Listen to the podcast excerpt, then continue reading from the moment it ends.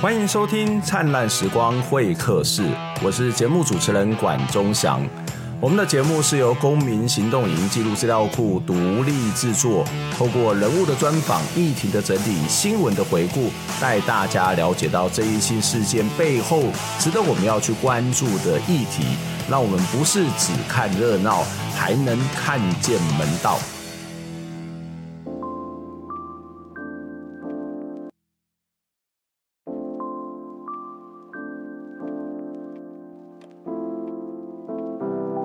接到好好的这个邀请，当时我想说，哎，为什么要来找我开直播的课程哦？那哎，就当现在就要马上植入一下，因为我们的这个企划的人员其实是长期会去收听我的 Podcast，也是我们的呃公民行动影音记录资料库制作的《灿烂时光会客室》这个节目。那在这个节目当中，可能对我们做的一些主题是有一些兴趣，那也觉得这样的一个议题，这样一个主题是很合适在好好。这样的一个平台上面来跟大家分享，来跟大家做一些讨论啊，所以我们大概就开始了有了这样的一个呃计划，跟有这样的一个一个机会啊。好，那呃。我们现在就马上要来开始我们今天的这样的一个呃线上读书会——管中祥社会议题系列读书会，探索世界的真相与谎言哦。在这一次的系列读书会当中，我们其实会邀请到四位。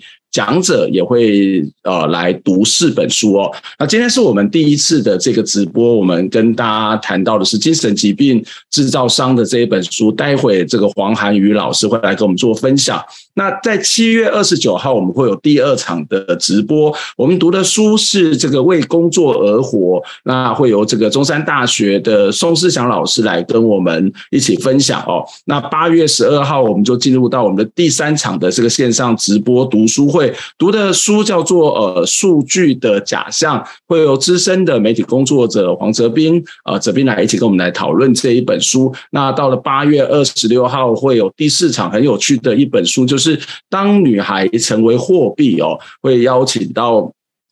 一样是中山大学的陈美华老师来跟我们谈这一本书。好，那呃今天要跟大家开始的这个第一场的这一本书叫做《精神疾病制造商》。资本社会如何剥夺你的快乐？这一本书的作者是伊恩·弗格森。那这一本书是由宋德、宋志德来翻译，在时报出版社在二零一九年的时候出版的这一本书。那今天在现场跟我们一起聊天的是呃师大呃英语系的黄涵瑜黄老师。黄老师你好，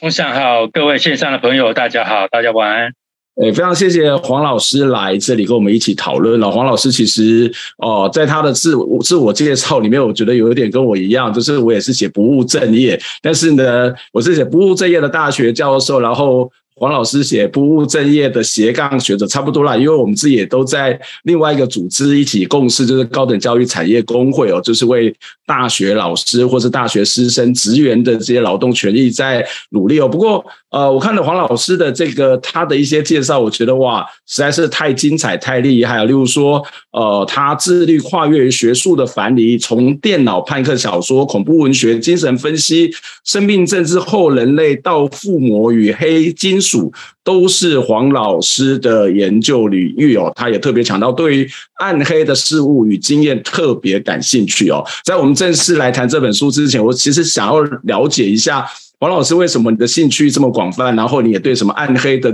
呃这个事物跟经验是特别的感兴趣，到底是怎么回事？其实很多都是蛮偶然的，基本上我做学术研究或者学术工作，不是很喜欢去想象一个好像有个目的论。呃，或者说每个学者都仅限在他所宣称的那个学术专长，这个我想学术体制大概都是这样要求我们的。可是我就觉得蛮反感的。我对于某些事物的一些兴趣，常常会是某些呃突发的状况，灵感启动，或者某些比较浪漫天真的这种想法，就引领着从某个学科领域到另外一个学科领域。那当然，这些呃学科领域学研研究议题。中间会不会有什么样的某一种我自己不知道的什么样的一种缘由，使得我从某个走到另外一个？这个我就不得而知了。我也不太想去知道，我觉得比较想率性而为去做学术这样子比较有趣一点。OK，我我觉得是诶，就是你这样讲，我其实还蛮有一些共鸣，就是。呃，特别是我们学校，我们从小就帮我们分组嘛，什么自然组、社会组，一二三四五五六七八没有多那么多啦，这个不同的类组，然后就开始，至少我们在成长年代是这个样子。然后好像阅读之后越专精，所谓的博士其实一点都不太博，他可能是往某个专业去发展，但其实事实上不是这样的。这个专业之间，它绝对是一种跨领域的哦，不管是从自然科学或社会科学，即使在这个所谓社会科学里面，它都是一个非常复杂、非常跨的跨领域。这个部分，然后它当然有一些共同的源头，或者是有一些差异的部分哦。那其实我不知道是不是因为这样的一一一样的关系哦，所以其实我在看这本书的时候，看到你写推荐序，我就想说，哇，怎么会这样的一个师大英语系的教授，怎么会为这一本有关于精神障碍呃制造商，特别是他背后在谈的是一个呃，我觉得这本书还蛮厉害，不同的。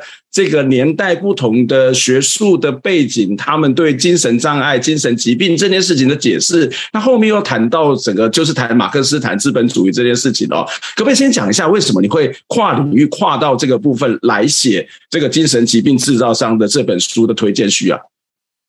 我刚刚讲的说，从不同的领域之间这样跨越，其实有某些从一而终的、一直存在的一些兴趣，只是说我们没有。特定去写类似相关的一些文章，这样讲的话，其实我是说，我对于呃跟精神，特别是精神分析有关的这个学科领域，其实那个兴趣一直都在，一直都在我心里面的某一个位置。那再加上说，我过去有一段时间也写了一本书，那个是二零一七年写的那一本书，在写那个书的就是附魔疾病不死生命的那个过程当中，我事实上是有摄入到一些呃精神医学的。特别是医学史的这一块，嗯，所以当时时报找我写这一篇导读或者是推荐序，也许也是因为看到我过去的某些呃零零碎碎的一些发表，我觉得，嗯，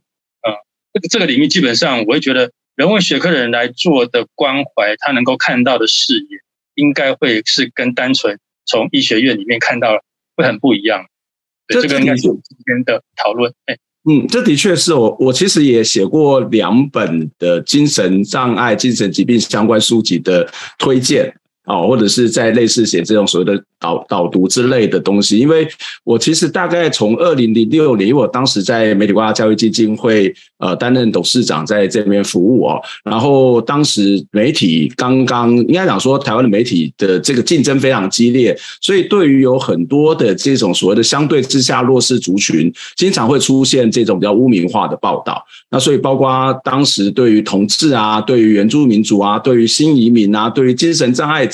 他都会把它描述的不是觉得很可怜的，要不然就是很可恶，要不然就很可怕，那非常非常的刻板化。所以那个时候我就开始做。哦，因为有一些这样的一个机缘底下，我就呃参与了一些有关精神疾病的这种污名化的这个所谓的抗议的行动。那也因此不但认识了一些呃精神障碍的机构或精神疾病的机构或者团体，它可能是一个呃照顾性的团体或者是一个倡议性的团体之外，其实也开启了我大概有呃十多年都在做媒体跟精神障碍的一个研究。那我我觉得这也是一个蛮有趣的，就是。就是我我为什么选这本书，其实上也跟我自己的生命经验、跟我自己的学术经验、跟我的实践经验，事实上是有很大的关联性。所以，当我在看这本书的时候，在配合到我自己的一些社会参与，我我其实是蛮有共鸣的。我跟你一样，我们都不是那个医学专门的专业的，我也不是这种生物科学专业的这样的一个领域。可是从人文科学、从社会科学来看这一本书，它的确会有一些不一样的视野跟看法哦。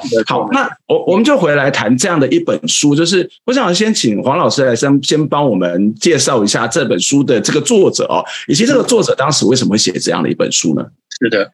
作者伊恩·弗格森大概是呃一九八零年代后期，他本身就是呃以社工的这个身份，有进入到实地进入到一个精神病院里面去那边工作了，然后跟他工作大概就是呃所谓的思觉失调症患者，以及说一些家属来一些互助团体以及工作，这个这个经历对他将来所实际参与的社会的呃政治，还有说学术做其关系非常重要，因为他在那个过程当中，他能够切身感受到说一些家属他们要照顾罹患精神疾病的一些子女呢或者家人，基本上是一个非常艰辛。有牵涉到是一个呃很重大的这种情感的这种负担的这样一个过程，就是他们到底需要什么东西，他在那一段工作时间当中有非常深刻的理解，再加上他自己三十岁左右，自己也得了蛮严重的忧郁症跟呃焦虑症哦，然后所以这些经验都使得说他投入到政治运动的时候，他自己附带提到他是呃。英国社会主义工人党的一个成员，然后他也参与了一个叫做社会工作行动网络这一个组织哦，在这个过程当中，他就很多年参与了很多不同的心理健康议题的相关的运动。这个我觉得是我们在这里要特别强调的一件事情，就是说我们对于所谓的精神医学、医疗社会的理解，应该是不，当然病院都还是很重要哈。临床的这种诊疗都还是很重要，但是实际上它所牵涉到的还是更广的这种呃，跟社会运动、跟政策有关的这些东西。这个也是我跟钟想，我们即便不是生物科学、医学出身的人，我们对于这本书所处理的一些议题，还是非常有很多的呃感受啊。所以，他这本书最主要的一个目的，大概就是说，它不只是要帮助我们去理解精神疾病的各种的因素，它有一些很务实的。比较社会主义的这种呃目的，就是希望能够去解决到底哪些因素造成了精神的痛苦哦，到底是哪些社会或者物质的条件？当然，他特别强调就是劳动状况跟整个精神医学体制，大概是这样子。OK，这这的确是一个还蛮重要的切面切点，因为其实，在精神医学上面，或者是在有关于精神疾病的这个认定上面，你所认定的这个因素不同哦，或者它的成因不同，它会涉及到你后来所发展出来的所谓的治疗或者所谓的照顾的方法上面也会不同，所以它是一个系统性的，它不只是那个所谓的治疗或者是医疗照顾方法的不同，它也会对所谓的政策上面，呃，怎么去制定，怎么样去提拨预算，怎么去做。资源的分配都有非常大的关系，所以其实，在前呃这一阵子，事实上台湾的精神卫生法也在修法，在这个立法院里面，其实有非常多相关的这个讨论。如果呃我们的观众朋友有兴趣的话，其实也可以去关注这个精神障碍者修法哦。那特别是在台湾，很多时候只要一旦发生这种比较大一点的这种所谓的随机攻击人、随机杀人，或者是他这件事情可能跟所谓的精神疾病是有关的时候，呃，这个社会就会肯。说啊，我们是不是要把这些人关起来，或者是要赶快把它隔离起来？但是说实在的，隔离可能是一种方法，但是隔离可能不是解决问题的方法。也许待会我们有机会可以再跟大家来做进一步的讨论哦。那其实，在这本书里面也谈到整个精神疾病的，刚刚谈到对于这个疾病的成因发生的因素，其实是有一些不一样的看法。就是在过去，会有一些人认为这个精神疾病或者精神障碍的原因是来自于宗教因素，或者在华人社会里面会谈到说啊，一定是你点细粮，这料上上面块的代金，你细粮开必跟安内啊，这是一种所谓的报应，一种因果循环，一种轮回的这种看法。当然也有一些不不同的这种宗教领域的这种解释哦。当然，从现在角度来讲，比较会对这种说法相对之下，只要可能比较不会那么的觉得是可惜，可能就是说相对上比较不以不以为然的哦。不过想要回到那个最根本的一个问题，就是什么样的时代背景哦？什么样的时代环境会让人家误以为，或是让人家以为这个所谓的精神疾病是跟宗教会有关的呢？在过去的宗教里面，又怎么样去论述看待精神疾病呢？其实，如果整个来讲的话，应该是说，跟病疾病基本上就很容易引发人的一些往宗教或者是超自然的那个层次去去想象啊。那众多疾病当中，可能精神疾病又更容易纠结了。呃，基本上他在蛮长一段时间，事实上都一直被认为说是跟呃超自然、神秘的力量有关嘛。那这种这种这种很容易纠结人的很多的一些很奇特的一些想象哦，所以人其实，在蛮长的一段时间，基本上都是透过所谓的神话啦、宗教传说来理解病，特别是精神疾病哦，精神障碍、疯狂之类这些。那我们这边特其实应该。因因为这本书是英国的作者嘛，啊，所以他基本所处理的比较是所谓的西方基督教的这个系统。那我这边要特别提到，就是说在呃西方基督教的圣，特别是圣经的传统更为明显，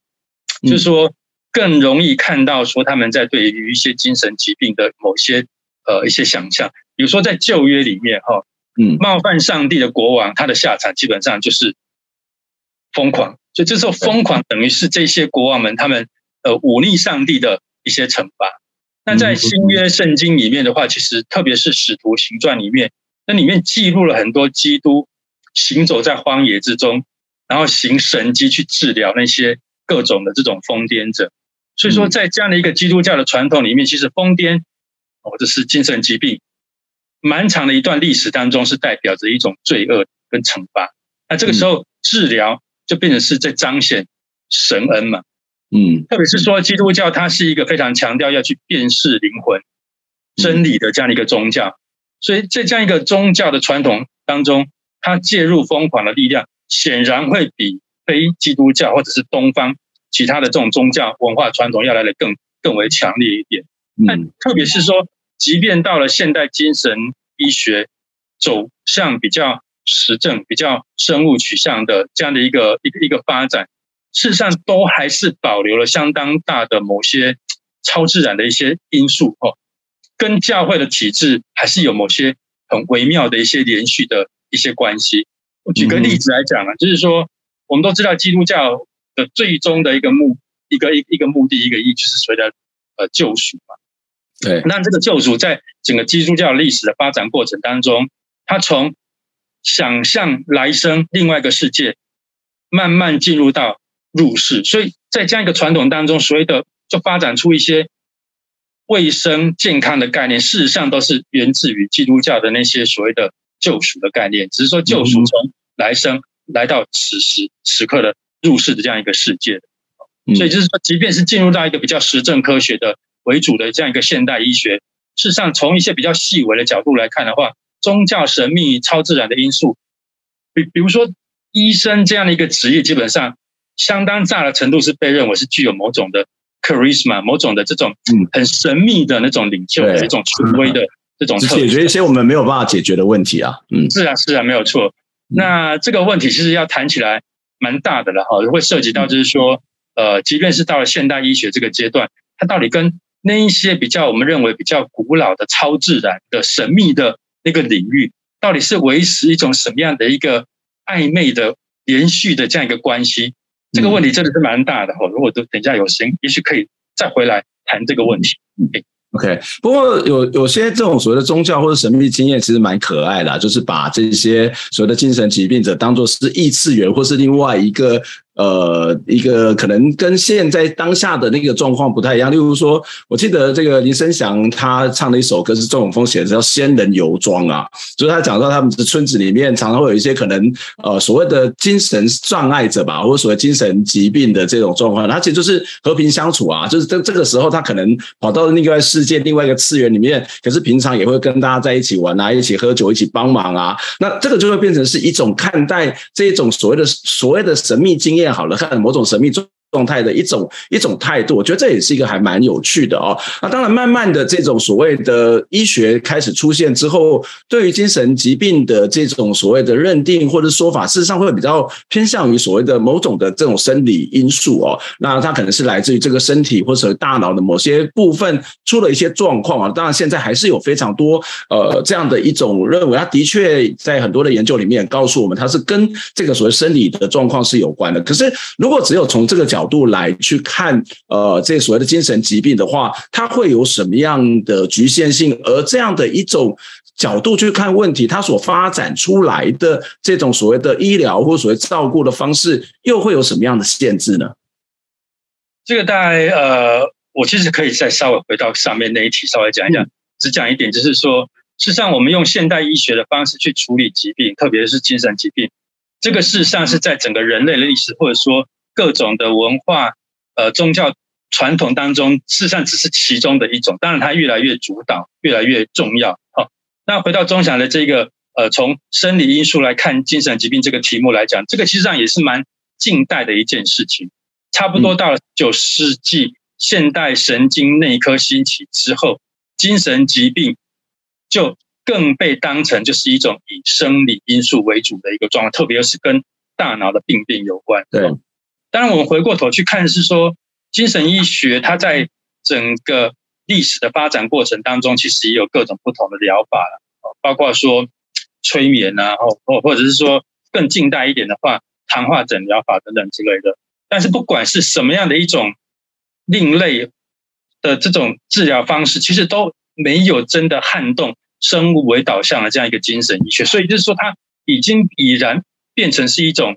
呃介入人的精神世界的一种霸权。这个霸权基本上会随着精神医学跟制药工业的这种呃合流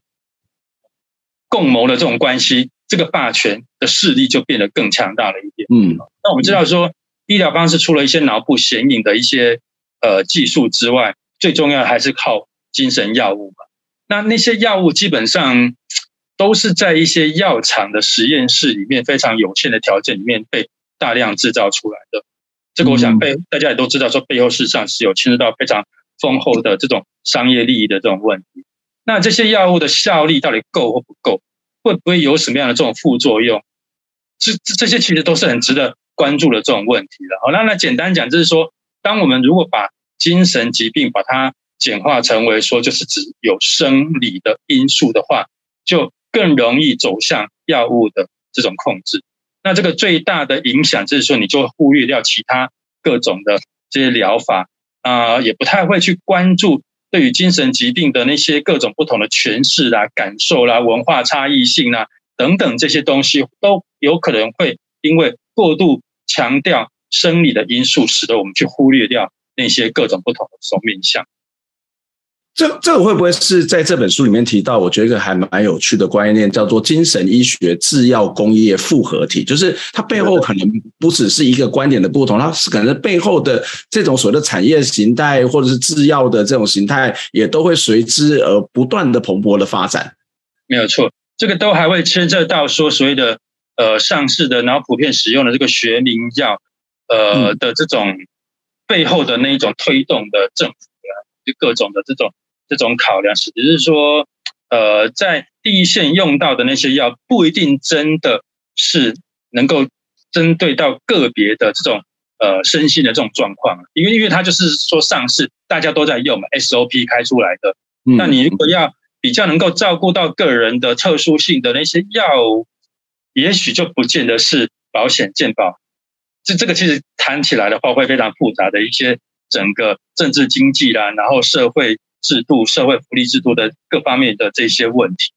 嗯哼哼哼，我我在看这本书的时候，其实我就脑海里面就浮现吴宗宪，他实际上在这个综艺大热门这个节目里面曾经讲到过，说忧郁症是因为不知足哦。那这当然引起了很多的不同的意见，或甚至很多的反弹哦。不过我觉得这个反弹的，或者讲说不同意见之一啊，就是来自于 Cindy 吴姗儒了啊。吴三鲁事实上在那一次的录影里面，我后来看一些报道，他都提到说，呃，我不认为忧郁症是因为不知足，是他们有很一定有很多。多受伤的地方，那你应该要去找到他们最值得喜欢、最值得欣赏的地方。爱自己很重要哦。那我觉得这其实也是看到的是另外一种社会当中对于所谓的忧郁症也好，或是其他的精神疾病也好的一些观点跟看法哦。那这里有提到这些有些基本的概念，例如说不知足或是很受伤。那这个知足也好，或者所谓受伤也好，它有可能是来自于自己的不知足，或是来自于自己的抗压性低，但是也有可能是来自于社会造成你的不知足，或是社会让你产生的某种受伤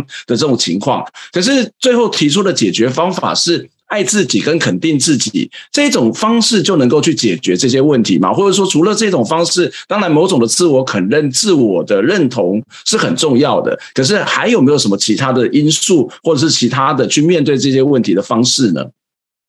我我想肯认是必要的，只是说肯认自己的哪一个部分哈。嗯，那这个我回到一开始钟祥讲到这个吴宗宪这个事情，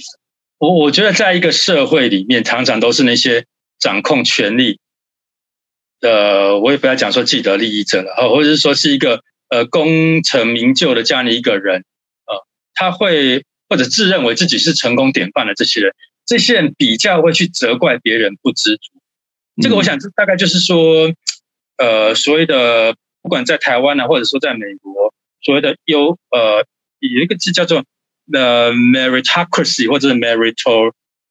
我突然忘记那个字要怎么念了。我就说优点主义，所谓的优点主义，只是说把呃一个人在社会上的这种地位，把他好像膨胀成为说完完全全是因为我个人的努力啊，嗯得来的。他等于就是说把呃整个 social support 哪些社会的网络支撑他去功成名就的那些东西全部都拿掉。所以像吴宗宪这个个案，我觉得就是很显然就是一个一个优点主义的这样的一个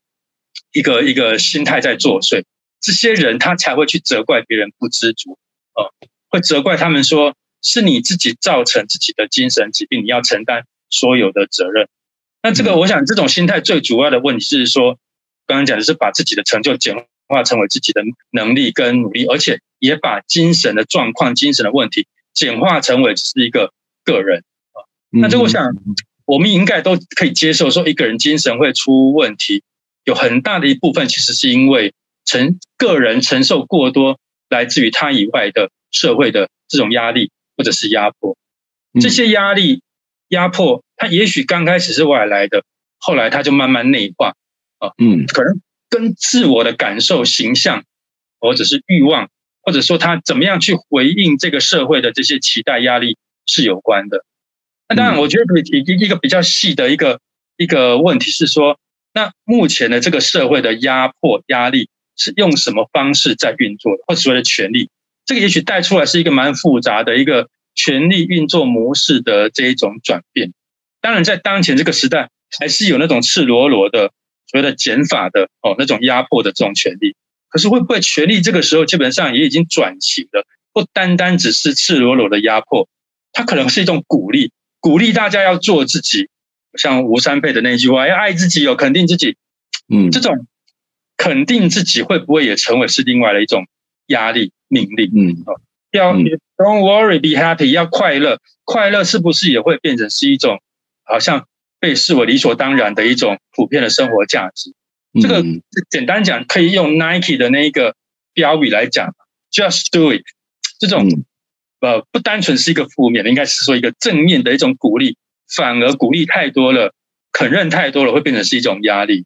这个爱自己啊，肯定自己，我觉得非常有可能是问题，而不是解答。它有可能会翻转成为是一种压力啊，哦，然后让自己又，我就是没有办法爱自己，我就是没有办法肯定自己。这个会有点类似像说，我们对于忧郁症患者，你老是跟他强调说你要爱自己，肯定你自己，然后呃，所谓的正向思考，要他想开一点，所有的病就会就会好了。这个世上，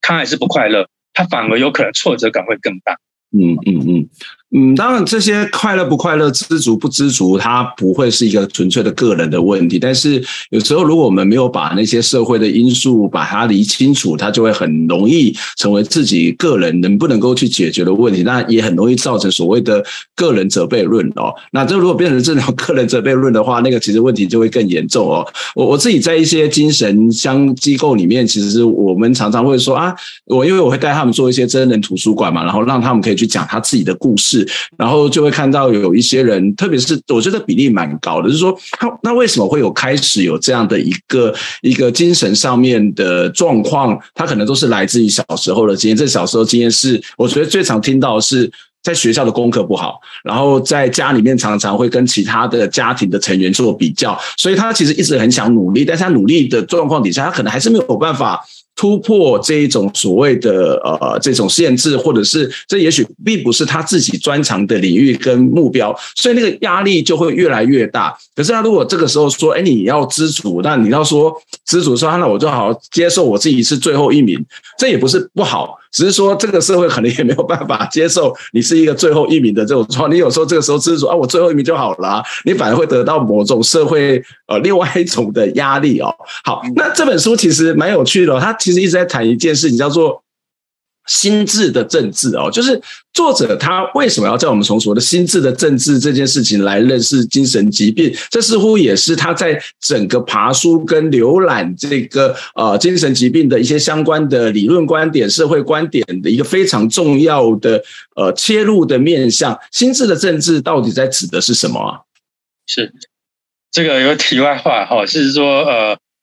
呃，当当当时的跟出版社那边有做了一点点的这一种讨论，那他们最后把它呃，我觉得这个蛮容易引起呃读者的注意哦。他把它翻成精神疾病制造商资本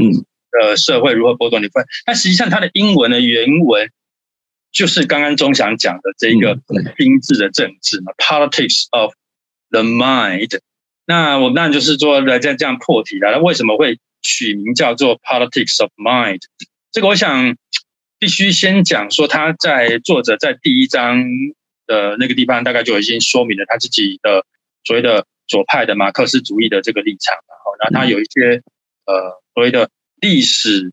唯物论辩证的这种呃立场来看待精神的问题。简单讲啊，就是说在这样一个方法论之下，他会去特别注意呃精神疾病是在什么样的历史脉络里面被建构出来的。跟什么样的社会经济的状况有关，而不是单纯是生物医学导向、药物控制的这种精神医学。所以这个书的说明《The Politics of the Mind》心智的政治，其实就能够让我们了解他作者他大致上这本书要处理的一些重要的一些议题。就是简单讲，就是说他特别强调所谓的精神痛苦、精神疾病的政治性。那精神疾病的政治性的理解，会能够有助于读者去。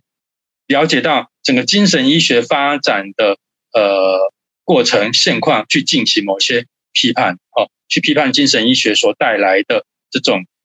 压迫。那当然可以更进一步的去讲说，他其实要探讨的是当前资本主义，或者是所谓的新自由主义社会跟精神疾病之间的这种关联。简单讲啊，这大概就是超时工作啦、劳力剥削导致精神疾病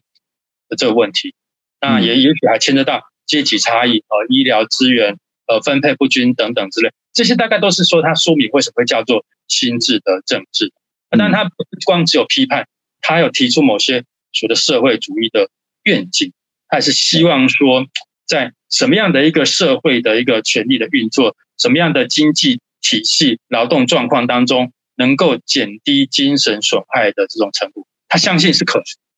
嗯嗯，这部分我们等下再继续跟大家谈哦。那不过，因为相对于刚刚谈到的，不管是宗教或者是生理，或是个人的因素，事实上这本书的作者其实更强调这个精神疾病制造的社会因素，也就是说，它可能是一个社会的结构、社会的不平等的问题。那同时也推荐大家一本书，因为这本书里面也引用了一本，也引用了好几次这个社会不平等这一本书，所以有兴趣的朋友可以去把社会不平等这本书拿拿出来看。我觉得那本书呃也很好看，然后非常的。浅显易懂哦，那所以他会认为说，他很大一部分是来自于这个社会因素。可是，如果这个社会因素也好，或者所谓资本主义的社会所造成的结果也好，可是话又说回来，为什么大部分人是没有这方面的精神疾病的问题呢？那只有一部分的人他有所谓的精神疾病方面的问题。那如果是所谓的社会因素的话，那为什么吃药啊、手术啊，或者是心理咨商，它仍然可以去解决一部分这样的问题？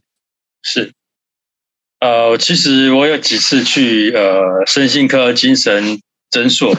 的的的经验，哦，那我我从我个人经验来讲，我觉得我所看到的去就诊的人远比我想象的更多，所以我我其实不太确定说，呃，是是因为大部分的人到底是有去看病还是没有看病，或者是真的没病啊，或者是说会不会他们其实有一些呃潜在的一些发病的一些因素，然后基于很多的。个人、家庭啊，或者等等的，是不是爱面子等等这种问题，使得说我们认知当中的人，哎，对，好像说，呃，大部分的人是所谓的所谓的精神上面比较没有问题的，呃，所以这这这个有没有病，你然后有没有去看病，呃，占到大概，其实上整体来讲的话，其实那个人口数事实上都是在增加当中，而已。当然在怎么增加，也许相对来讲，我们。刻板的印象会认为说，还是在社会上的这种少数哦，嗯，所以这些问题，事实上牵涉到说一个人家庭环境啊、成长历程，还有他的知识能力、他的病体意识、他的人格特质哦，就会造就出他怎么样去面对自己到底有生病没有生病哦，怎么样去面对压力啦的这种方式的技能等等都有关哦。那其实这个这个问题也牵涉到所谓的。呃，有病没病的那个定义跟区分，这个东西是怎么来的？这个事实上，当然最直接是来自于临床医学上的这种定义了。不过，只是说，那个东西大概也是这本书要批判的那个 DSM 的那个问题。对，那个那个定义基本上它也是会随着不同的知识的条件、不同的时空背景、社会的状况会改变。举个例子来讲哈，我书里面我不太记得他到底是不是有没有提到，应该是有，就是说现在小孩子习惯性的闹脾气这个状态已经被列入所谓的早发性的精神疾病。嗯，那大家更熟悉的手机成瘾也已经是被正式认为是一种精神疾病的这种类型。简单讲哈，就是说这个临床上的定义的精神疾病的范围，事实上是持续在扩大。那这个人口。应该也是在持续的扩大当中，这个当然不会是一个好现象，因为作者在书里面他其实也批判过，就是说从一个比较哲学的角度来看，我们其实呃，当我们去指认谁是精神病患的时候，事实上常常会凸显出来，就是我们对于常态的过度的强调跟过度的这种重视，甚至重视到接近一种疯狂的这种状态，也就是说不断扩大。不正常、异常的那个范围，事实上是表示我们所认为的那个正常的危机，它很脆弱，所以说不断的急着要去解释谁，或者是指认谁不正常。哦，嗯，所以这个话，这个如果想岔开来的话，可能就是到福寇的妇科的那个疯癫史要探讨的这个问题了。就是说，他整部疯癫史基本上就是谈谈论说，人们特别是西方世界。为什么会对于所谓的正常这件事情如此的在意到一种疯狂的这种程度，对不对？嗯。那像呃，但是我必须说明，就是说我们我们我们今天在这边批判精神医学体制，不是说在鼓励大家不要看医生。都想吃药啦、手术啦、智商之类的，它还是有它的效用跟目的。但是我想也不应该被视为理所当然。嗯。我想呃，也许局部有用。但是不应该只是让人吃药啦、智商恢复正常。所谓的恢复正常，是不是表示说又再去适应那个压迫他的这个体制？这个我想都是必须要值得我们深思的一些问题的。当然，作者更关心的是在什么样的社会结构、经济体制当中，他试图提出一些解决方法，包括说，呃，这个东西等一下也许还会再谈哦。嗯，这边其实这种所谓的压迫体制，它当然直接指的就是资本主义社会啦，就是资本主义社会里面谈到的这种呃，在资本家利润极大化或者是过度竞争的状况底下，产生的一种现象，就是这里面一直在最后两章里面提到所谓的异化这件事情哦。那它里面提到一个很有趣的现象，就是说异化这件事情。导致了人们丧失了主控权，就所谓他自己没有办法去掌握自己，没有办法自掌握他的所得，没有办法掌握呃他跟人之间的关系，没有办法掌握他自己跟他老板之间的关系哦。所以这里其实就会出现的是一个资本主义社会这种竞争的压力之外，还造成了一种所谓的我没有办法自我掌握。所以他其实也不断的强调一件事情，就是除了批判资本主义社会体制之外，那一种所谓的掌控权，自己的掌控权也是一件很重要的事。对吗？嗯，没错。我想他很直接的点出当代新自由主义的问题，就是说一切都以弹性为名，但实际上那种压迫并不竟然比先前的那种呃生产模式要来得轻。那里面有一句话，我觉得可以跟各位朋友一起分享哦。大概是他讲到说，在资本主义之下，我们丧失掌控的，事实上是从职场开始。嗯嗯，职场。它形塑了我们生活的各个面向，不论是经济、政治、社会，或者是情感，也就是说，一切的这种精神疾病的根源，所有的异化，从职场这边开始，那边开始之后的这种异化会扩散到基本上就是我们整个人生，那基本上越来越没有办法去呃计划享受我们的认为比较好的、比较幸福的那种生活。那我想做一个社会出社会学出身的这样一个一个一个学者，它里面会有一些蛮有意思的一些一些报告了。比如说，他有引用到一份二零一七年一份报告，是说穷人或者是低收入者，他得到心理疾病的这种机会，嗯，大很多。对失业的人来讲的话，他得到心理疾病的可能性可能就会更高。这个我想，这显现出财务问题是一个很重要的一个精神疾病的嗯一个根源。哦，那对于。呃，失业者啦，收入下降啦，没有办法应付了债务啦、住屋啦、社会贫困等等之类的显然都会降低一个人的幸福感、成就感跟心理的这种弹性跟韧性。这个我想再延伸下去，可能会更多的那些呃暴力的问题啦、酗酒的这种问题、自杀等等之类的。我想整个社会基本上基本上就是越来越疏离。那这个我想为这个现象发生，书里面大概都有提到说，这个跟政府的作为有点关联。政府大砍社会福利的预算，删减卫生、社会服务各方面。那一些媒体不断的在渲染。把失业者、失能者贬义成为说就是一个社会的寄生虫啊、懒人啊等等之类的，都是在加深一个社会的疏离、嗯、仇恨、犯罪等等之类的。那我想必须要厘清，就是说，其实每一个社会只要有人存在，都一定会有精神受苦的这个问题。但是有压迫结构、剥削结构，跟没有压迫跟或者压迫的程度比较轻，这个我想。呃，造成的这种系统性的这种精神痛苦的问题程度会截然不同。嗯，其实我刚刚谈到社会不平等这本书里面，他其实也比较了几个国家，他发现那个这个国家里面越资本主义的国家，或者是它的这种社会不平等越大的话，就是说，例如说贫富差距越大的国家，他们事实上精神疾病的这个所谓的比例相对之下是比较高的哦。所以它不是只有这个呃上这富有跟比较相对之下没有钱的这种所谓的在疾病上面的比例的差别，就是整体的不平等的状况也会造成这种不平啊、呃、这种所谓精。精神疾病的问题，因为其实上，因为我们在这个社会里面生存越来越不容易，所以我们其实每天都在活在一种焦虑，然后会一直责怪自责备自己，好像这个努力不够，然后即使很努力又又又这个比不过人家，然后我们可能又在一个相对之下比较呃没有成就感的状况底下，然后我觉得还有一个蛮有趣的一个现象，就是那一种。呃，不稳定性是高的，就是这个开心与否这件事情不是掌握在你自己的手上，因为你对你自己很努力的工作是不是得到很好的报酬，会不会突然间失业，其实你都不知道，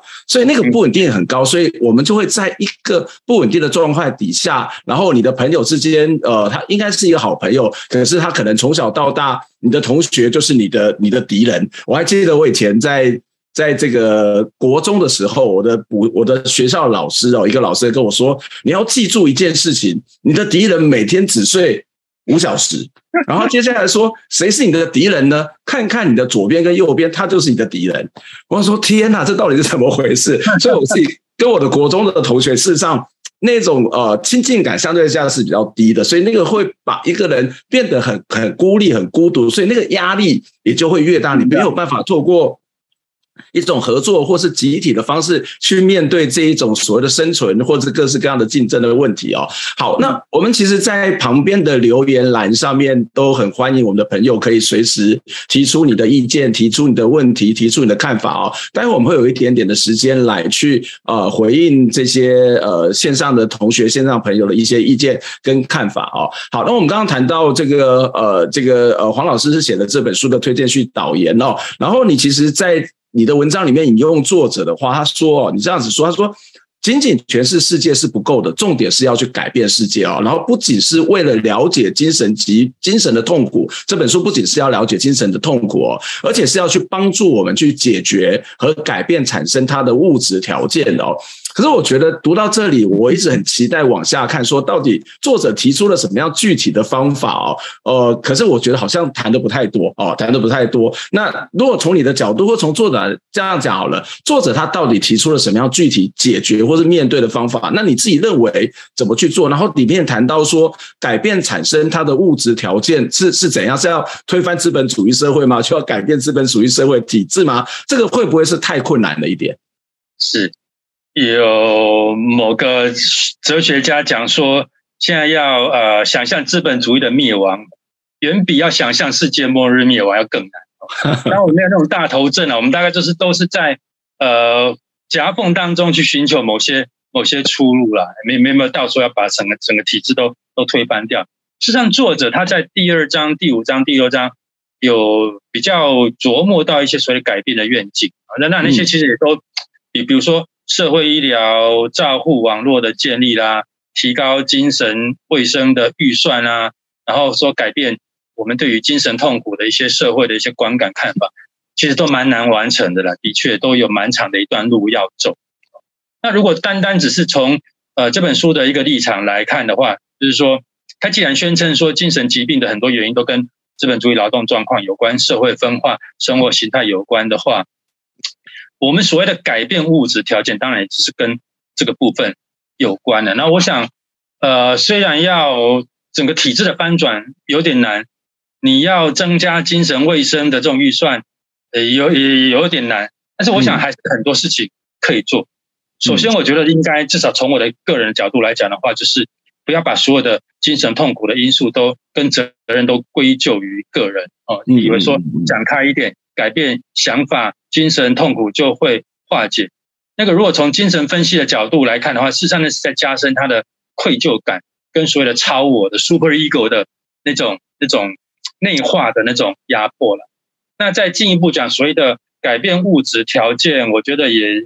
包括精神医学它的学科体制本身，它应该是走出或者是慢慢去接受所谓的非生物取向的这种学科。这我想台湾事实上有几个学校，包括像北医或者阳明已经有在做跟人文学科的一些、一些、一些、一些结合了嘛，哦。那除此之外的话，所谓的医疗社会改造要做的事情，其实可以做的事情其实蛮多啦，包括所谓的呃，在实际的这个层次上，不只是观念哦，认真的去改变所谓的或者改善复原的必要的这个条件。我想对我来讲，比较好的复原的条件，绝对不是只有在病房，在疗养院里面，嗯，那应该就是讲到医疗社会，基本上就是把那那个医疗网络整个扩散出来，不单单只是在医疗。封闭的医疗机构里面，哦，包括随着医疗、医院、病院以外的环境、社区照护那些的，基本上都是应该要可以都可以做的这种事情。那我想，不管是怎么样呢的尝试，总之呢，不要只是单纯说把人丢进去那一个呃封闭的那种疗养院，一直喂食他药物。我想比这个更好的尝试，事实上不用到推翻资本主义体系，然后都还是很值得做。也是可行的，嗯，不过我我我在读那个，因为我要我要谈这本书，然后我又去把那个社会不平等这本书再来看拿出来看一遍。我觉得他谈那个东西，我觉得蛮好玩。然后可能不是改变资本主义体系，而是改变，不是不是改变，了？说稍微的调整一下那个劳资的关系哦。什么意思呢？他在里面那本书没有提到一种做法，就是说，好，那我们要不要用法令里面来做某种的规定，就是员工是可以分红，是可以入股的。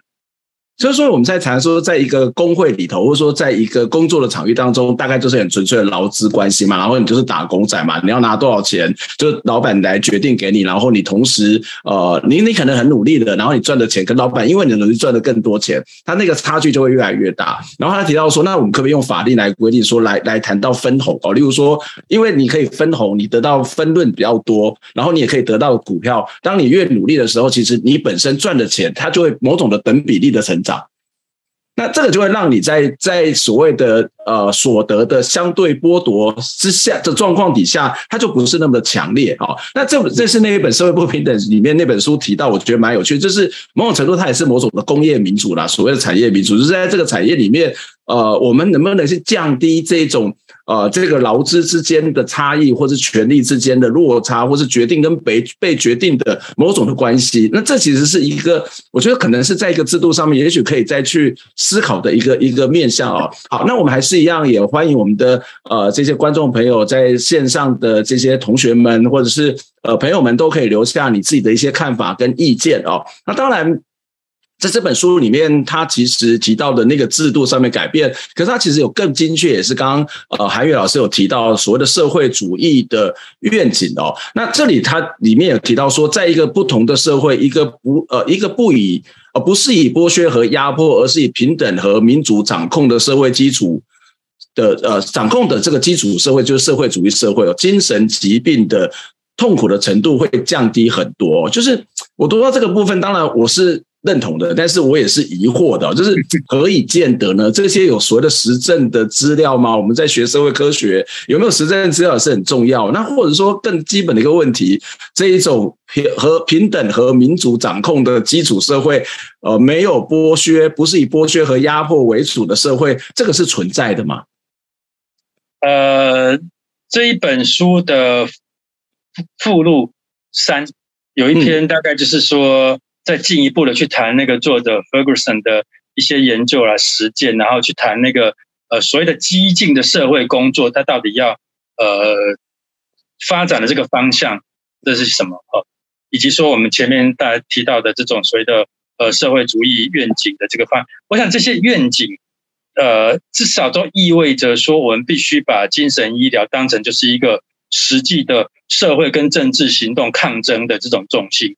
我想这个抗劳资的这种抗争很重要啊，或者说去呃对去呃反抗这种贪腐啊等等之类的。但是我们好像比较少听到看到以医疗为主要的诉求的这种抗争嘛。这个我想其实上就是一个可以做的这个事情。那这个当然也会连带的会牵动到如何改善劳动劳工的这种呃精神呃的这种健康。他们需要什么样的合适的这种劳动的这种状况啊条件，失业的状况，这些其实也大概都相关了。嗯，我们其实也不太可能去期待说有一个社会里面，然后每个人都很快乐，都不会生病。我不知道大概是不是只有北韩做得到，不太不太 或者是不丹啊，某某个阶段不丹也是被认为是最快乐的国家。蛮恐怖的一种，不是乌托邦哎，我觉得每个人都很快乐，都不会生病，那反倒是一种反乌托邦。嗯，很清楚。我觉得在快乐不快乐的这件事情上面，我我们到底在多大的程度上能够相信或者完全依赖数据？这个我想，我但但是也不不可能都没有数据的。但是如何拿捏？呃，应该，毕竟我们前面有讨论过的那种，呃，精神医学里面让我们看到的那些数据，基本上那个也是某些特定的时空的条件被创造出来的。那个不是最终的解答，那个可能它本身就是问题吧。比如说，精神疾病的人口越来越大这件事情，它是问题，它不是一个呃，我们必须要百分之百接受的这样一个客观的一个事实吧。哦，那当然，目前大概都是快不快乐，有没有生病，好像都是从看诊、服药的人数去推算某个国家、某个社会的精神疾病的这种人口数，然后去参照说那个国家。那个社会他们的平均所得怎么样等等之类的哈啊，所以会呃似乎会认定说人数如果下降，情况就是有改善。嗯，不太知道哎，是不是真的是这样子？像北欧国民所得都算比较高的啊，但是实际上他的忧郁症的人口没有记错，我看那个一份资料大概不少嘛，像瑞典大概有十分之一。这个我想应该也是一个全球性的一个状况，就是说。忧郁症已经是一个所有疾病的人口的第一名了，哦，所以我觉得怎么样去看待跟精神疾病有关的数据的这种统统计啊，嗯，会不会背后是牵涉到什么样的数字的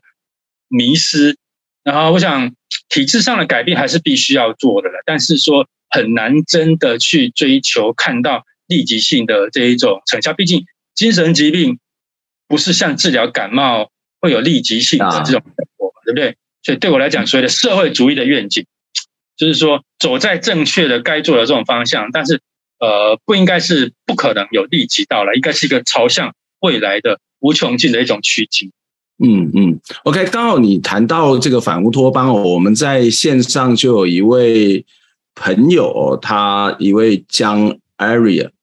然后他说，老师说每个人都不很呃都很快乐，不会生病，是一种反乌托邦。这是什么意思哦？可不可以请这个呃黄黄老师能够跟我们有更清楚的说明跟解释？这个说来话长哦，只是说呃，跟所谓的这种一个国家社会，如果把健康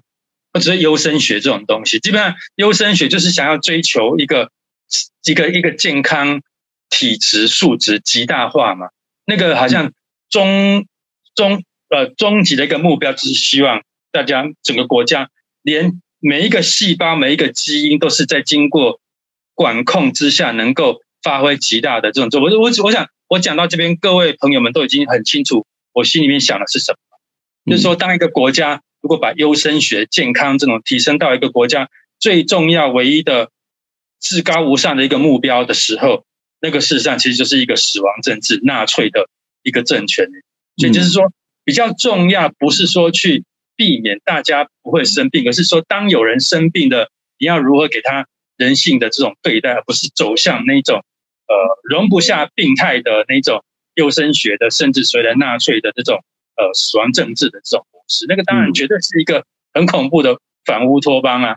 呀、OK，好，那这边刚好也有一一位朋友有提到说。我觉得社会阶级流动也是造成人们的压力来源之一。诶，我我可能我可能解释一下，我不确定是不是这个意思。也许待会呃，这位朋友可以稍微做一个补充，就是我们可能一直要往上向上流动啦，啊，我们要好好的努力向上这件事情，所以也是造成人们压力的来源嘛。那这个这个这种现象，可能在过去的科举制度也好，或者现在资本主义社会里面，这种向上流动、改变自己的阶级身份、改变自己的家庭的身份，其实也一直都是存在。会不会也是这样的一个精神疾病的一种很重要的来源之一呢？我想流动或者所谓的弹性，在当前这个新自由主义的体系底下，其实我们可能必须要重新去思考了。啊，我想弹性劳动、非典型雇佣这些东西，到底是谁得利？谁有弹性？事实上，谁并没有真的享受到弹性流动的这一种果实、这种成果。嗯，这个我想。我没有明确的这种答案呢。其实我想各位可以大家去多想一想，所谓的社会流动、弹性这些东西，在当前的这个时代当中，是不是也变成是一种某种在操控人的，包括类似像说做自己，然后 just do it 那些东西，你真的有办法决定你自己要做什么？说是或者是说消费主义这种东西，到底是带给呃工人？更多的生活的满足，还是说那个也是给他们灌某一种迷药，更让他们固着在那种被剥削的。简单讲，就是说你赚不是很多的这种这种呃呃薪资，然后又有一个部分，好像在整个社会的压力之下，你必须从事所谓的这种消费的这种行为。但是对于你本身的那种一些财务的这种状况，基本上或者资产财产。并没有多大这种改善等等之类的这些问题，我想都可以一起思考。嗯，好，刚刚那个问题我也想要试着回答一下。其实我之前有谈过一本书，就是《经营体制的陷阱》哦。他其实谈到，也就是谈到这种社会流动，就是我们都会从一般的人希望成为这个社会的精英。但他讲了一件事情，就是其实当你成为社会精英的时候，你也是陷入在一个不断的竞争的过程当中，或者是你要持续的维持你的精英这样一个一个身份地位跟角色。所以呢，你也要不断的努力。所以你的工作、你的劳动、你的那种不确定性，你的可能随时会被剥夺，随时会失去一切的这样的一种心理的压力，其实还是很大。所以我，我我我其实从这个角度来讲，我其实呃，可能去回答这所谓社会阶级也是造成人们压力的来源的，流动阶级流动也是人们来源的因素。就是不管你是在什么样的阶级，只要那个竞争的体制在存在，这个竞争体制当然不是说不可能，不是说不存在，而是那种所谓不合理的竞争，或者只有某种单向为发展方向的这种。竞争的方式，那个问题当然就会越来越严重哦。好，那这边有一个朋友问到说，呃，作为心理咨商心理背景的学生或是从业者哦，读到的理论呢，他们所读到的理论比较会是偏向引导人们改变想法，或是追溯自己的家庭的创伤。那我们又能够怎么去调整智商取向，去解决这个社会性的呃精神不健康的状况呢？哇，这个，因为我没有智商实物方面的那种经验，所以我不太确定我这样子回答到底恰不恰当啊。嗯嗯。那我想，我刚刚有讲到的一点就是说，呃，我们我们给一个精神患者治疗，或者说智商，或者是投药，我们到底是要他做什么事情？我们特别其中有点到一点，就是说，至少从哲学的。思想的这种层次上，我不认为应该只是让他再去适应到所谓的这个常态的这种社会了。嗯，基本上常态社会是问题的所在。但是我这样子讲，需要澄清一点，就是说我们并没有在否认所谓的智商这件事情哦。我反智商它必要的这种功能，就是让那一个呃一病人啊，或者是说所谓的案案主。他至少在呃心理上、情绪上能够有一个出口，能够让他去面对那些压迫他的那些力量。但但是，智商可不可能有比较政治化的，或者说智商师之间，智商这个职业本身，他可不可能也好像投入到所谓的社会行动网络当中，也更积极的去。我不太知道，在过去比较常从事社会运动的人，比较是可能工会的劳动这个层次的人，其业呃这个职业的人比较多。我将来我希望也能够期待说，有这个精神医学领域，包括智商领域的这些人，毕竟他们是第一手，呃，站在第一线的人，他们更能够了解病人的需求，特别是需要什么样的一个资源体制。我我我举一个例子来讲，这个也许，呃，我觉得政府其实可以做的就是帮助这些智商是减轻他们工作负担，提升他们的那种呃待遇。我那个呃，所谓社工人员。探探访者的压力真的是非常大。我曾经听过说，他一个礼拜要访查四十个人，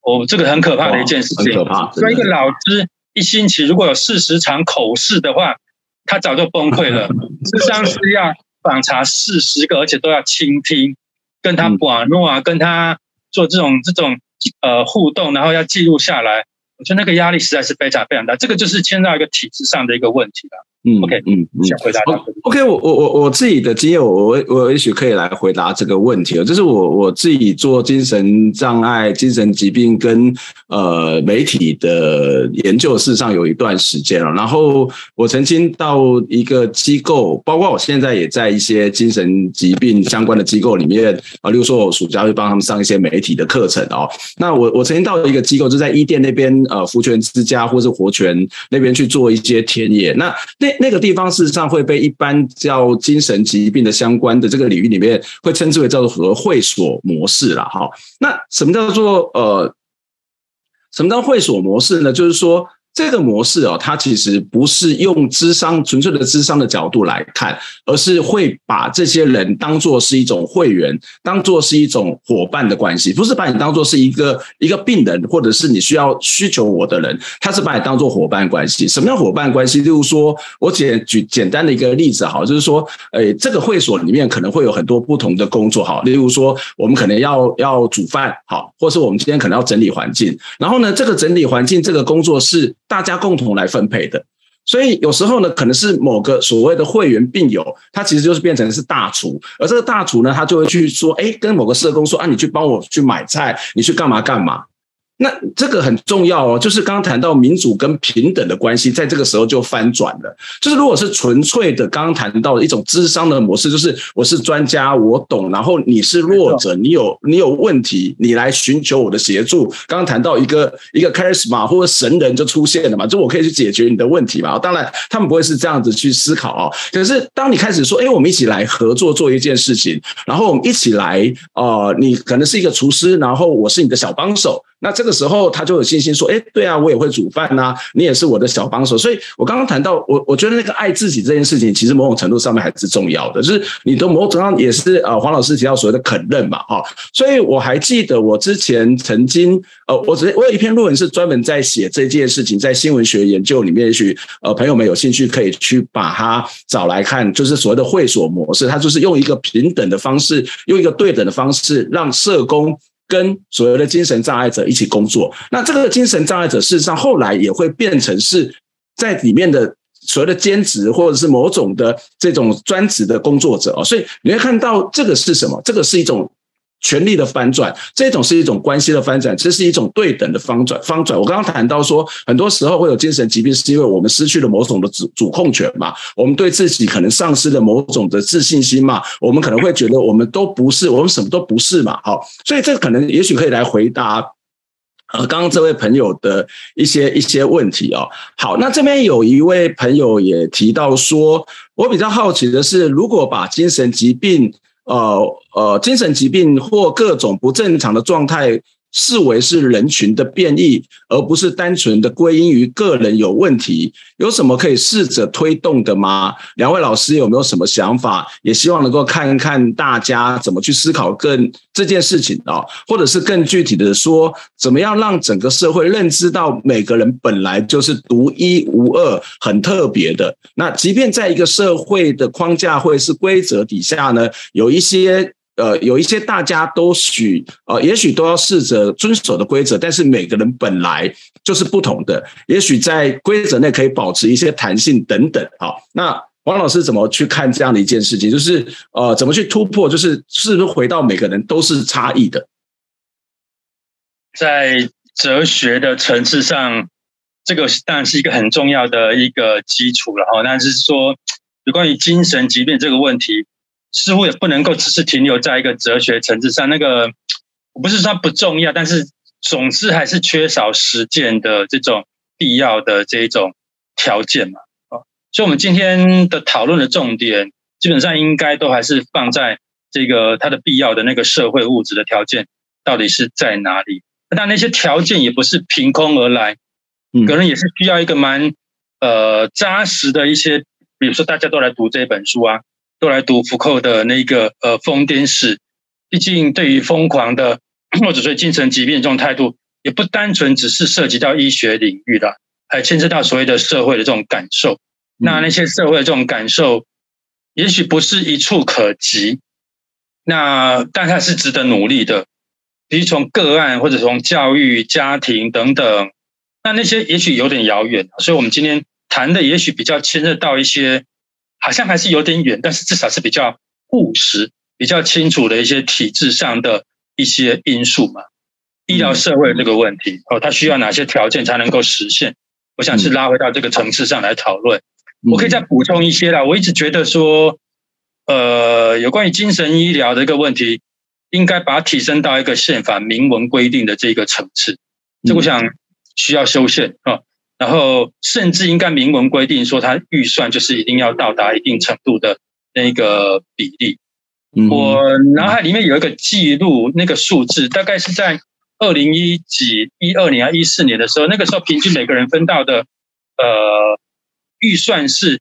九元，就是有关于精神健康的这件事情的分到的预算是九元。然后到了二零一八还是一九，勉强才提升到二十五块，这个我想是非常非常落后的一件事情了。哦，这个就是一个比较务实的、值得做的这个事情啊。那除此之外，我觉得健保基本上也是一个值得调整的，因为大部分其实都负担不起能够比较针对个人的状况的这种呃精神药物嘛。哦，所以就提升，然后让。病患家庭能够做的治疗的这种选择也非常多。刚刚呃，钟祥讲到的那个也是一个蛮好的一个社区那个工作治疗等等的那些，我想都是应该可以做的哈。那还有很多啦，我我想大家一下子也没办法讲的那么 OK，嗯嗯。不过这这这位朋友他其实主要意见应该是要表达说，呃，我我们应该要去承认每个人都是独特的啦。是对，就是这个是一个每个人的独特，然后这个社会应该是一种所谓的多元发展取向的。这对我再我再再补充一下，嗯、这个大家就牵涉到他书里面对于那个精神医学体制，特别是 DSM 那个部分的那种批判呢。嗯、我想，我们如果承认强调每个人呃所谓的独特性的话，那这个这样的一个认知会引回馈，能够反馈来怎么样去看待那些精神。呃，医学里面的那些标签，嗯，所以我想我要特别强调就是说，就是那个标签基本上也不能说完全没有作用啊。毕竟医生还是需要一个很清楚的所谓的 SOP，它能够维持诊疗的那种一致性。但是我觉得医生自己啊，或者说我我们跟社社个呃生病的病体自己或者家人，也不应该过度去夸大、强化那些病理上的那些标签呐。这个这个，我想要要要要要怎么做，都还有很多可能。对，教育、哦，社会、体制、媒体各方面都必须要共同的来面对这种所谓的污名化、标签化的这个问题。嗯，对，这这当然污名化、标签化是另外一个比较严重，也是一个蛮严重的问题。但是我觉得，呃，刚刚谈到说每个人是一个独一无二，这应该是要被肯定、被尊重。就是就就像蔡依林的歌嘛，就不一样又怎样？好，就是说，当你用一个单一的标准去看待每个人，然后每个人都要在那个标准底下，他才可以活下来。可是每一个人的特质不同啊，每一个人的专长不同啊，每一个人这个这个所谓的能力是不一样的啊。那怎么去让这种他有所谓的多元或者所谓适性的发展这件事情，我觉得可能要从从小就必须要去开始做。我觉得，但是有时候是很困难呐。就是我曾经问过一些小学老师说，啊，如果这个小朋友一天到晚问问题，然后上课的时候他喜欢走来走去，他就是坐不住，那你有办法？你你会怎么办呢？有的小学老师都想办法说，我我当然是要做班级的管理，我当然是要去让他可以乖乖的听话，所以他就一个一致性的标准就会出来。所以这里面可能包括整个教育的方式，呃，或者是不只是那个出路的问题，就是我们怎么带对待这个所谓的多元社会里面的每一个差异的人，可能都是一个还蛮重要的哦。好，有一个朋友帮我们，就是帮我刚刚帮我刚刚谈到的新闻学研究的那一本书那篇文章，那个论就是。我事实上都忘记那篇论文的名字，叫做《去除污名与自我培培力哦，精神障碍者的社会对话行动》哦，对，他有这位朋友贴上连接，非常谢谢你哦。好，那也有一位朋友要直接问黄老师，是说在西方文学或是英语文学当中，呃，在现代科学兴起之前，是否就有对于精神疾病的一些描述？要问说哪一个作品比较跟疯狂有关吗？嗯，这这个问题我觉得很大。文学作品里面有没有就是这样的一些描述的，在谈这件事情？我比较没有有清楚的，但但疯狂一直都是文学作品里面很重要的一个议题啊。你会从呃那个《奥迪赛》《伊利亚德》那里面，对不对？那些世上人的那种。很强烈的那种情感，事实上在那个时代里面，已经算是某种形式的疯狂。嗯，那这不过就是说必须说，是说，呃，疯狂的那个定义，它在从文学史、文化史上来看的话，其实也都是会会会会会转变。那你可能到《李尔王》那一边，莎士比亚的名句《李尔王》，嗯嗯，基本上它变成一种接近我们现在所理解的，应该说是老年 痴呆嘛。那如果是哈姆雷特的话，比较像是所谓的官能症，不过我想文学家所看到的那种所谓的疯狂跟精神疾病，可能跟我们从现代人的医学的角度来看到，也许就不一样。我想基本上应该是在哲学、在道德伦理的层次上的那个空间可能性是比较大的。就我说想，这是一个蛮好的理解所谓的精神世界、精神疾病的一个方法，是从文学作品里面来看。我想。顾柯在他的疯癫史里面也蛮喜欢去引用一些所谓的非正统的历史或者是科学的那些文献，都能够让打开我们对于所谓精神世界、精神疾病的一些理解跟想象。嗯，好，这边有一个问题蛮有意思，我其实也常常会被问到这样一个问题啊。他说，因为读了这些书而意识到被剥削、体制等等的问题哦，会不会让本来就很脆弱无力的个人更痛苦呢？嗯，我想，如果真的认真看待痛苦这一件事情的话，还是应该去了解说，到底那个痛苦的根源到底是在哪里。否则的话，应该就会更是找不到缺口。也就是说，理解痛苦或者理解这件事情，对于一个人减轻他的痛苦，应该如果不是说是解药，至少是一个必要的一个。一个一个一一个一一个起点呢、啊？那到底最后会不会能够把所有的痛苦都解决了？就像说我们一直在问说，是不是所有的精神疾病都必须要真的被治愈？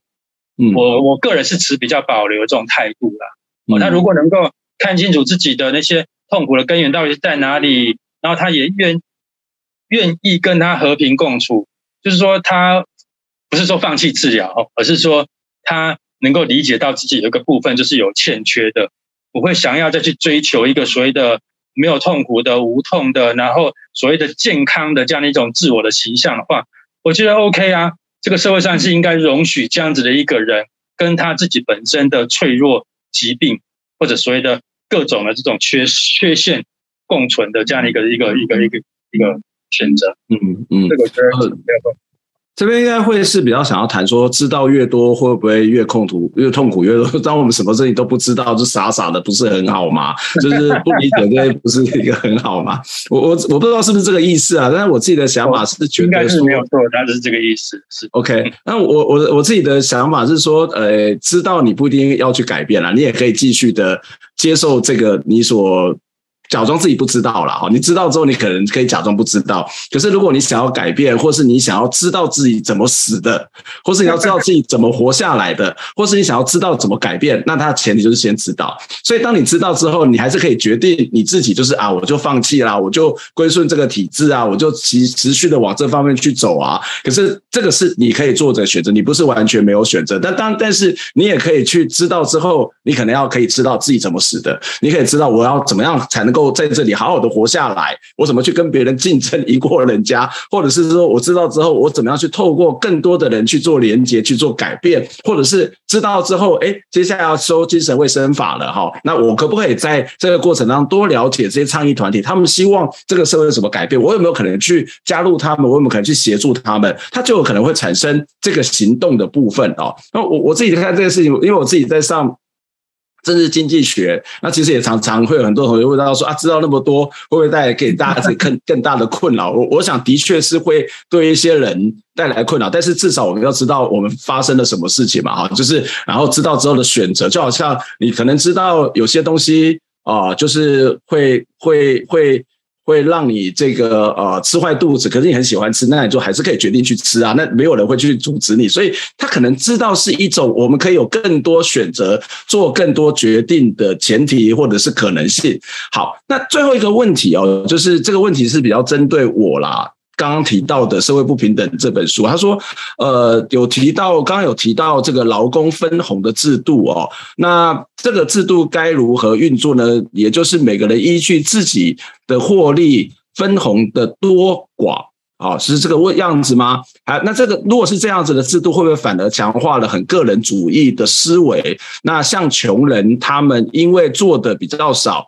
做的事情。太简单好，或者说类似扫地，所以它所分红的比较少之类的。OK，我觉得这个问题其实是蛮好的。那《社会不平等》这本书里面，它其实并没有太多的。讨论实际的做法是什么？他其实，但是他提到了这个概念，但他的概念是要去降低所谓的劳资之间的差异啦。就是我刚刚提到说，事实上我们可能努力了，而这个努力之后呢，我们得赚了钱，但是老板因此赚多了更多的钱，这是所谓马克思所谓的剩余价值剥削这一件事情啊。那但是他会觉得说，我们不要让自己那么不快乐，或是不要那么大压力，就是让这种所谓的获利这件事情可以合理的分配。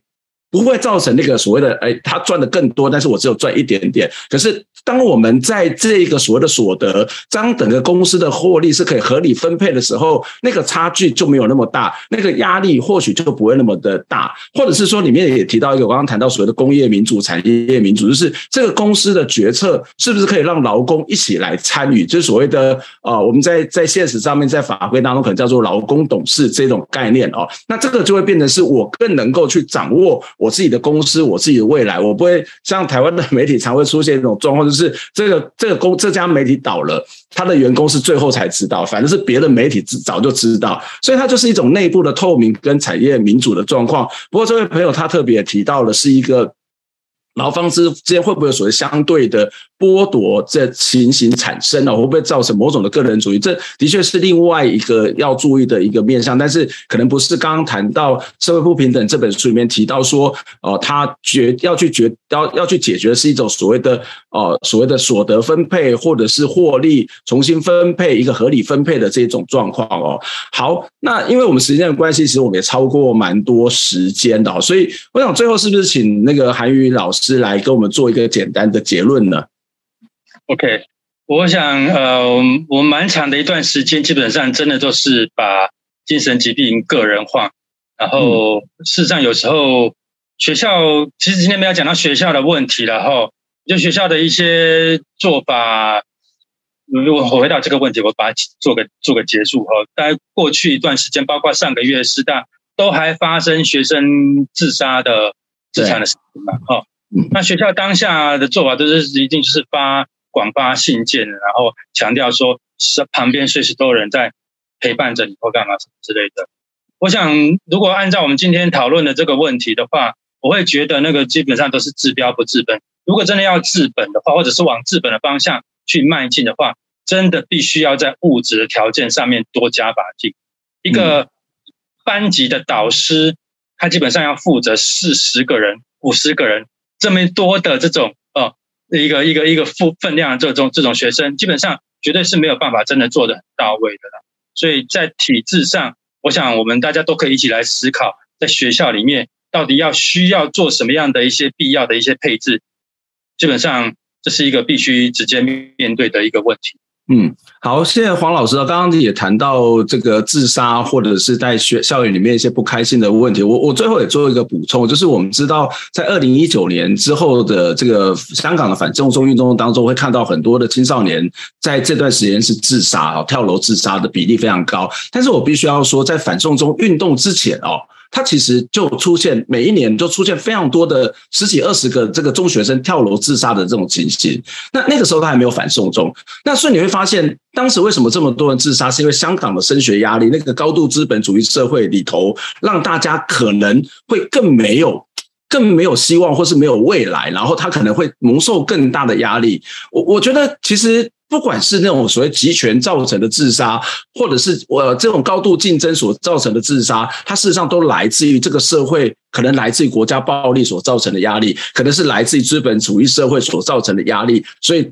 产生了某种的在心智上面，或者是在所谓的精神上面，或者是在身体上面的一种。失所谓的思绪好，或者说他可能就没有办法自我掌握的一种状况，所以这个问题其实是非常非常严重的啊。好，那非常谢谢黄老师来今天跟我们做这个分享啊。那我们这个呃。这个管中祥社会议题不太记得我的名字叫什么？管中祥社会议题系列读书会，窥探世界的真相与谎言的这个系列呢，我们第一场就到这边结束了，然后接下来是第二场哦，第二场会是在七月二十九号晚上，一样是八点哦，那会邀请到这个中山大学的宋世祥老师来跟我们谈一本也很有趣的书，叫做《为工作而活》。